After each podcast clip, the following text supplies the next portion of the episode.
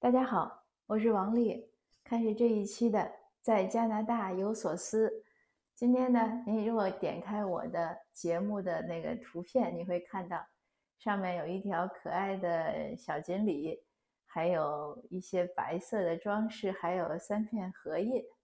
至少我是这样 设计。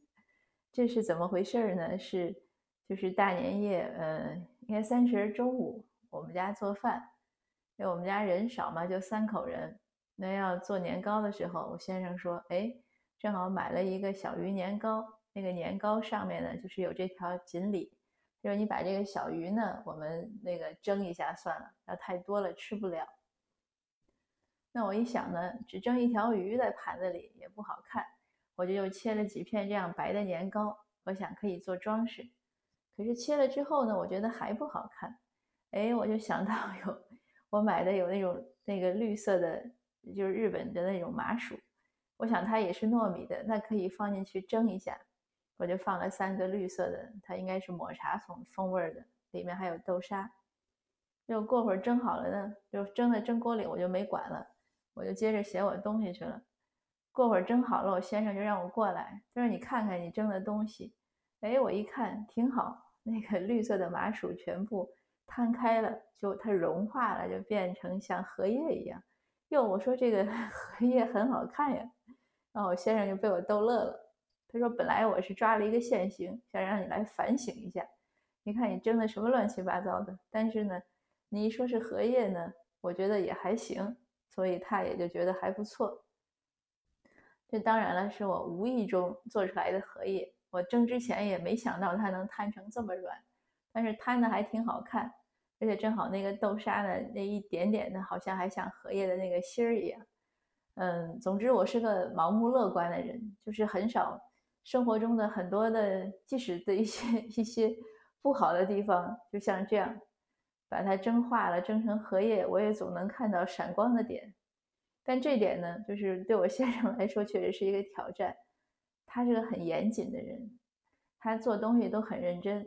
做饭，比如说他如果查了菜谱怎么做，他基本上就是按照菜谱做，不像我就放调料都很很随意、很率性，所以我做烘焙就做不好。就总是不能按照那个调料去做，就按照那个比例，我我很难去掌握。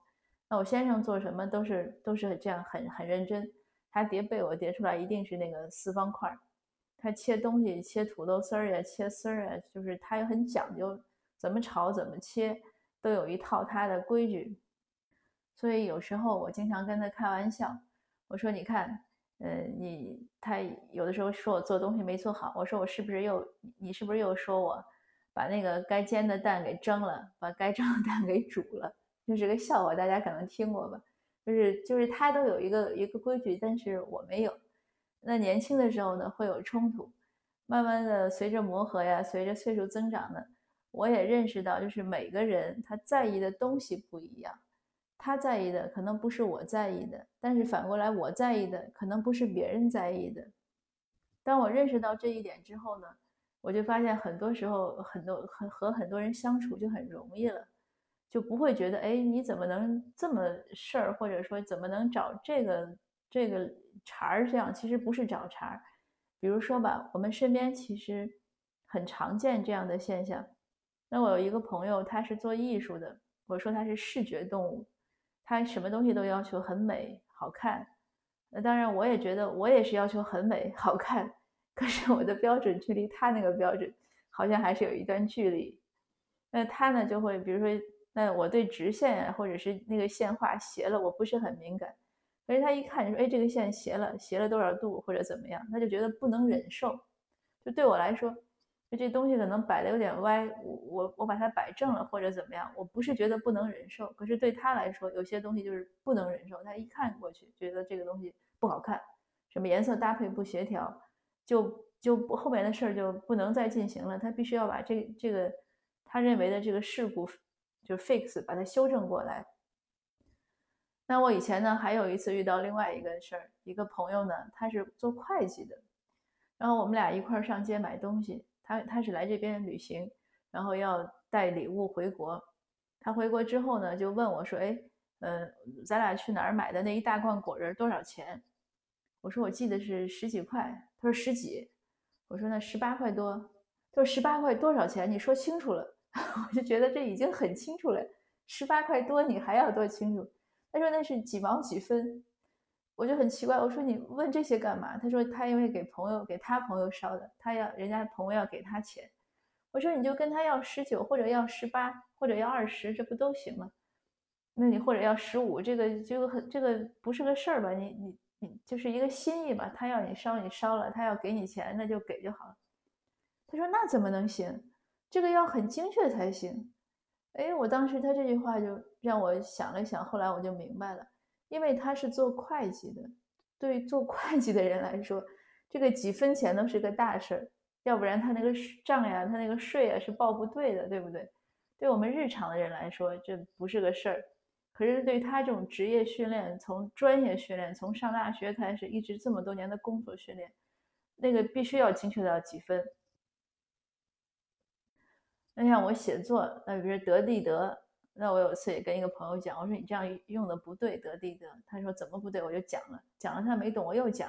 后来他就有点烦了，他说这么点小事儿你至于吗？哎，在我看来这是个这是个很大的事儿。我说你要写作。你要用中文写作，你当然要学会用得地得了。但是，所以这都是每个人的这种，你说职业病也好，或者就是我觉得是每个人的特点。那我还有一个大姐，她是做文字工作、做编辑的，那发微信有错别字，她就很受不了。但是你要严格要求你自己，不能这样，那个写作这么不认真。所以就就是你看，就是我们说什么，呃，甲之蜜糖，乙之砒霜，其实这个。这个词组可以套用很多，就是有的人很在意的，是有的人很不在意的。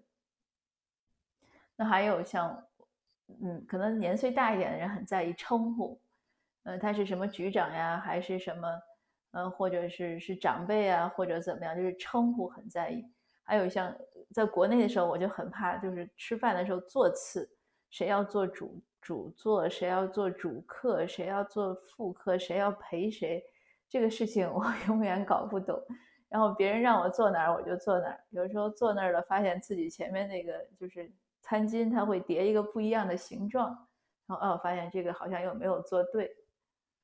那当然也还有一次就是很很粗心的，我们在草原上吃饭，在蒙古包里，他们让我坐到了那个位置上，我坐好了，正好是在成吉思汗的像的下面，那人家就说在这个位置上的人一定要多喝酒。这是个很惨痛的教训，啊，我不知道是开玩笑还是真的，但是就是就是很多我说国内呢座位就有的人是很讲究，坐不对他不高兴。那我也听过一个故事，就是因为亲戚之间安排座位没有坐对，结果就得罪了对方。其实都不是说没有坐对，只是呃安排的人和那个当事人他们对这个座位的理解不一样。就这样的一些事情就结成了梁子。那还有，所以像现在这样，很多人，比如朋友之间反目，就是因为政治观点不同，觉得这这样的事情你怎么能接受？呃，那所以呢，就一下子各跑断翼了，不当朋友了。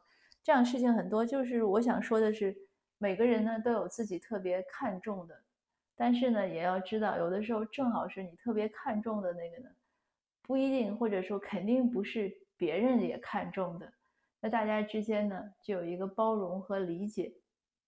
那像我和我先生，就是我总是这样胡乱的在烹饪的时候乱搭，有的时候就会出现一些事故。那像这个荷叶呢，这一次还好蒙混过关，然后先生也觉得还看起来还还可以了。但是我也要认识到，就是他要做一些。呃，认真的做一些，比如炖一些菜呀，一些大菜的时候呢，我是不会去胡乱的搭搭配。他要我怎么做，我就怎么做，因为那个是比较重要的。就是也许口味对于我来说，嗯，咸一点淡一点不是个事儿，但是对于他来说，和他的预期有差距的时候，那是个事儿。总之就是互相多理解，那也不要认为就是别人不当回事儿的地方呢。呃，我们不要认为说你怎么连这个都不懂，那要知道反过来，别人看我们的时候肯定会就是会想你怎么那么事儿呀，对吧？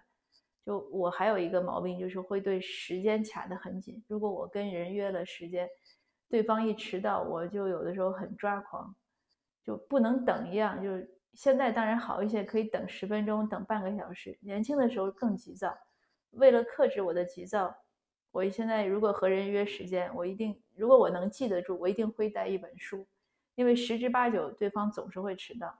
哎，也也因为我经常会早到五分钟，这是我的习惯。那我早到五到十分钟，他在迟到五到十分钟，就是二十分钟。为了不让我抓狂，我只要能有书来看，就是我能有阅读的东西，我就可以等。但是等待也是 也是有限度的，再超过如果超过二十分钟或者三十分钟，就实在是不想等。可是要知道，有的时候那个交通也是没办法。当然我是知道的，但是坐在那的时候，当我气愤的时候，我就会想：那你为什么不早点出门，对不对？可是对很多人来说，时间不是那么赶，就是几分钟或者十几分钟、二十分钟、三十分钟，都是个可以接受的范围。那当然，随着我年龄年事在 渐长，年龄一点点增长，我也努力的在克服自己的这个不能等的这个毛病。